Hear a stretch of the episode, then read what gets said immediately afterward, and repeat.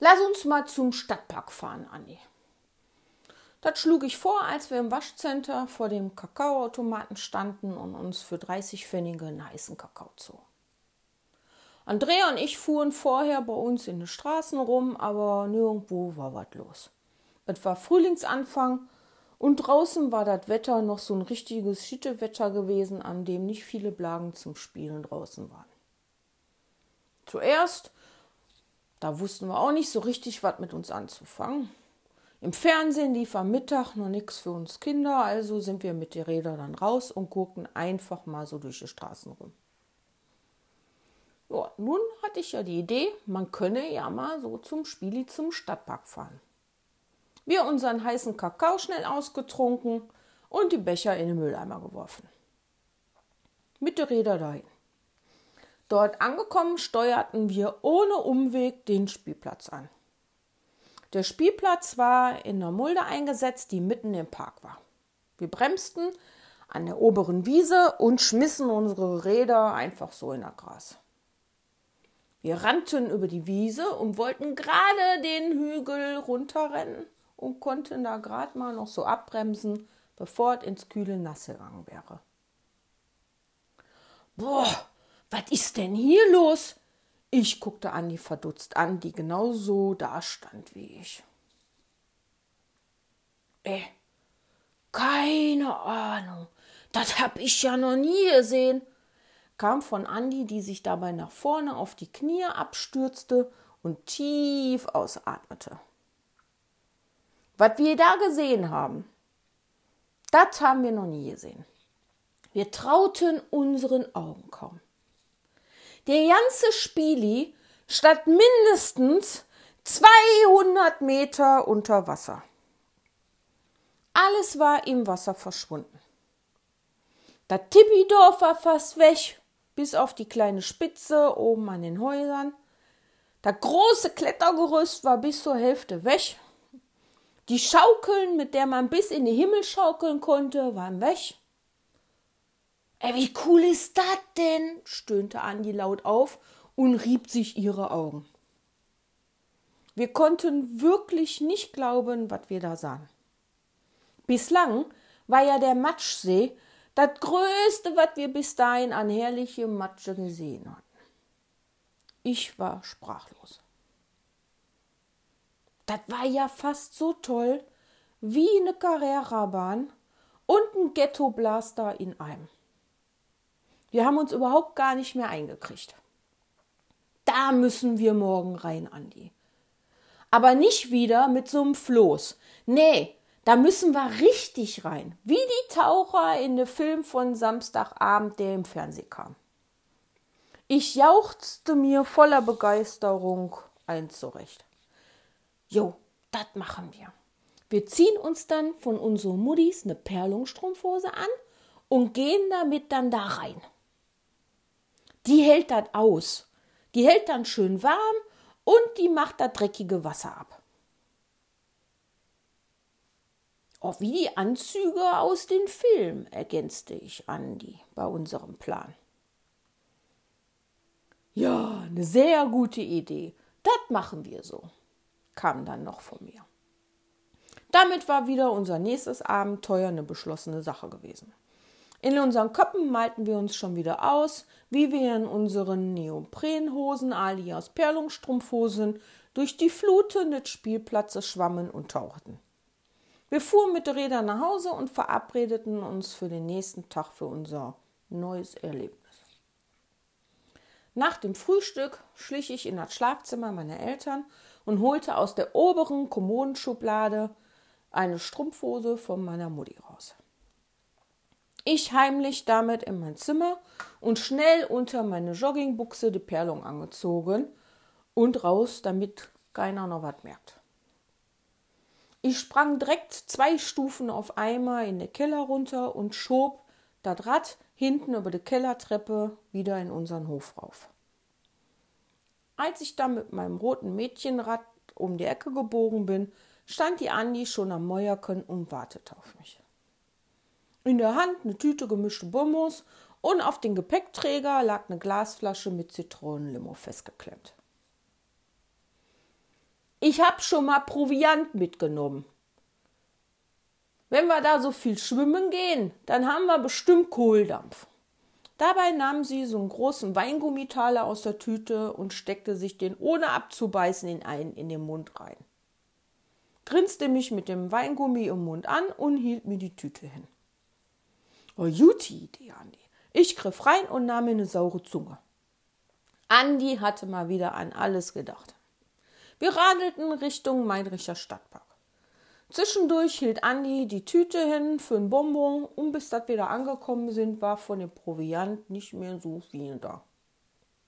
Ja, dort angekommen sind wir dann direkt hinten durchgeradelt, wo das große braune Klettergerüst mit der langen Rutsche in die Mulde rein stand.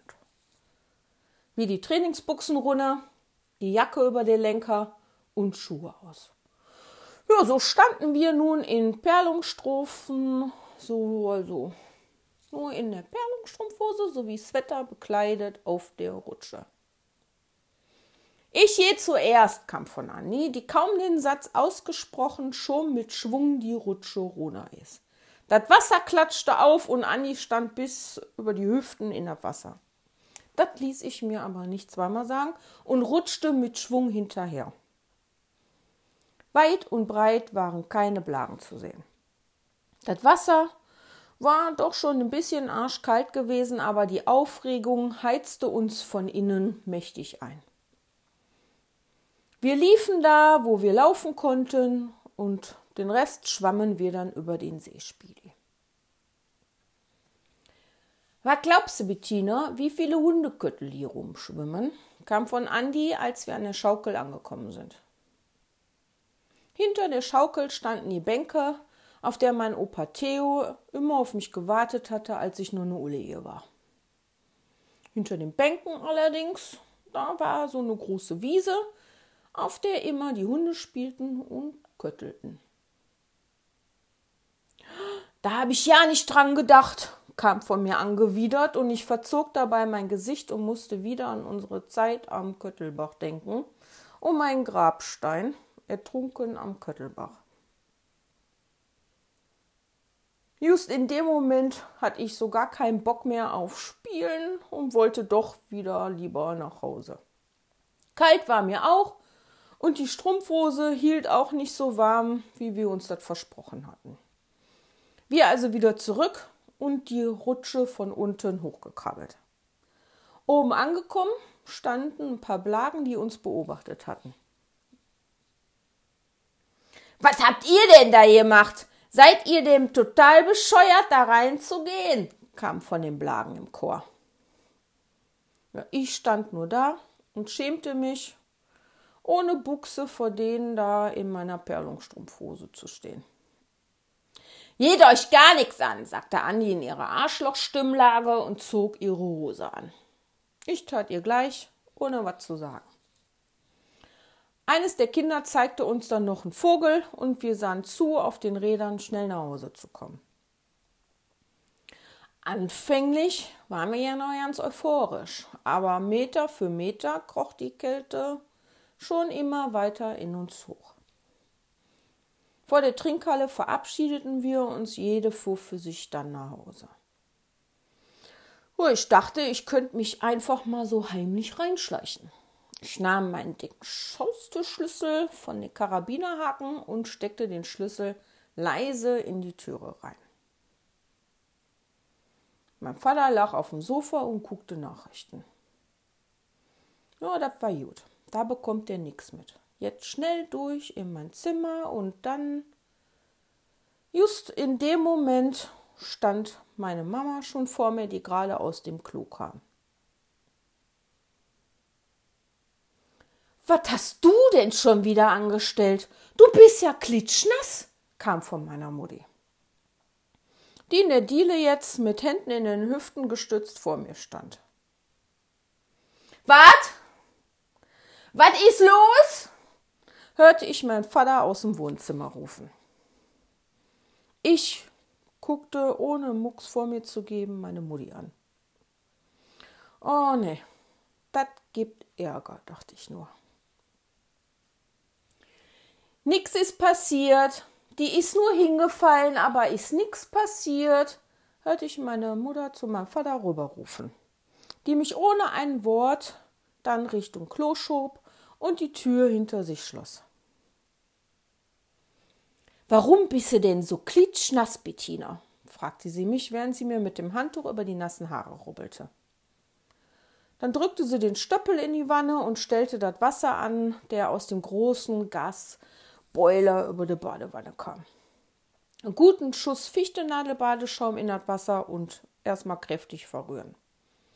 Ich sagte nichts und stand nur da und bibberte wie Espenlaub. Los, gib mir mal die nassen Sachen her. Die gehen direkt in die Waschmaschine und ich legte Schlafanzug auf den Ofen. Dabei schüttelte sie ein bisschen mit dem Kopf, setzte sich auf den blauen Plüschsitz von der Klodeckel. Ich alles ausgezogen, inklusive der Perlungsstrumpfhose. Warum hast du denn von mir eine Perlung an? fragte sie mich, als sie mich dann doch ein bisschen überrascht anguckte. Sie nahm meine nassen Sachen und legte sie in das Waschbecken, damit die bloß nicht den guten Vorleger vor der Badewanne versorten. Ich erzählte ihr nun die ganze Geschichte, während ich in der warmen Badewanne schlüpfte und mir der Badeschaum bis zur Nase reichte. Wohlig warm legte ich mich dann noch nach hinten auf das kleine Badewandkissen. Die Wärme tat so gut und das Bibbern hörte auch langsam auf. Ich erzählte meiner Mama jetzt einfach mal, was da so alles passiert war. Ihr zwei. Ihr zwei habt aber auch nur Scheißhausideen im Kopf. Ich mach dir jetzt mal einen Leberwurstschnitte und einen Minztee. Da wollen wir mal jetzt hoffen, dass du nicht krank wirst. Kam von meiner Mutti und die ging raus. Ich tauchte nochmal lange unter und ließ das ganze warme Wasser inklusive Fichtennadelschaum über meinen Kopf laufen. Sie holte mich dann etwas später raus aus der Wanne und wickelte mich in ein schönes, großes, vorgewärmtes Handtuch rein. Ich zog meinen Schlafanzug an und lief in das Wohnzimmer, wo meine Stulle und der Münztee schon an der Seite von der Ofen standen. Mein Vater guckte nur mal kurz vom Sofa zu mir rüber. Ich vermute mal, dass meine Eltern im Wohnzimmer darüber schon geredet hatten, was ich denn jetzt nicht schon wieder so angestellt hatte. Mein Vater sagte aber nichts, aber seine Augen, die funkelten so, als ob der vorher viel gelacht hat. Ja, ich glaube, das war da so ein Moment, wo man nicht wusste, ob man lachen oder schimpfen sollte. Aber er entschied sich für mein Glück für das Erstere. Die Quittung bekamen Andi und ich auch von ganz alleine. In der Nacht bekam ich Fieber und am anderen Morgen ging unser Telefon. Bei Zimmermann hörte ich meine Mutti in der Diele in der Telefon sagen. Ja, ich geb sie dir. Mama stand in der Wohnzimmertüre. Ich lag mit Wadenwickel auf dem Sofa und mir ging es gar nicht gut. Sie zog das Telefon mit der Schnur bis in das Wohnzimmer und reichte mir den Hörer hin.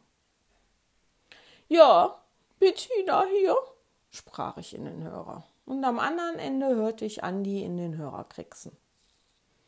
Ich wollte dir nur sagen, dass ich krank bin, kam von Andi aus dem anderen Ende. Ja, ich auch. Ich hab voll Fieber, kam von mir und dabei wickelte meine Mama mir frische, arschkalte Wickler um meine Beine und holte die vorher aus der kleinen Schüssel, die bei uns auf dem Marmortisch stand. Andi und ich plauderten noch was und tauschten uns aus, wie krank wir doch sind und was das doch für eine Scheißausidee war mit der See. Jede von uns fühlte sich nur hundeelend.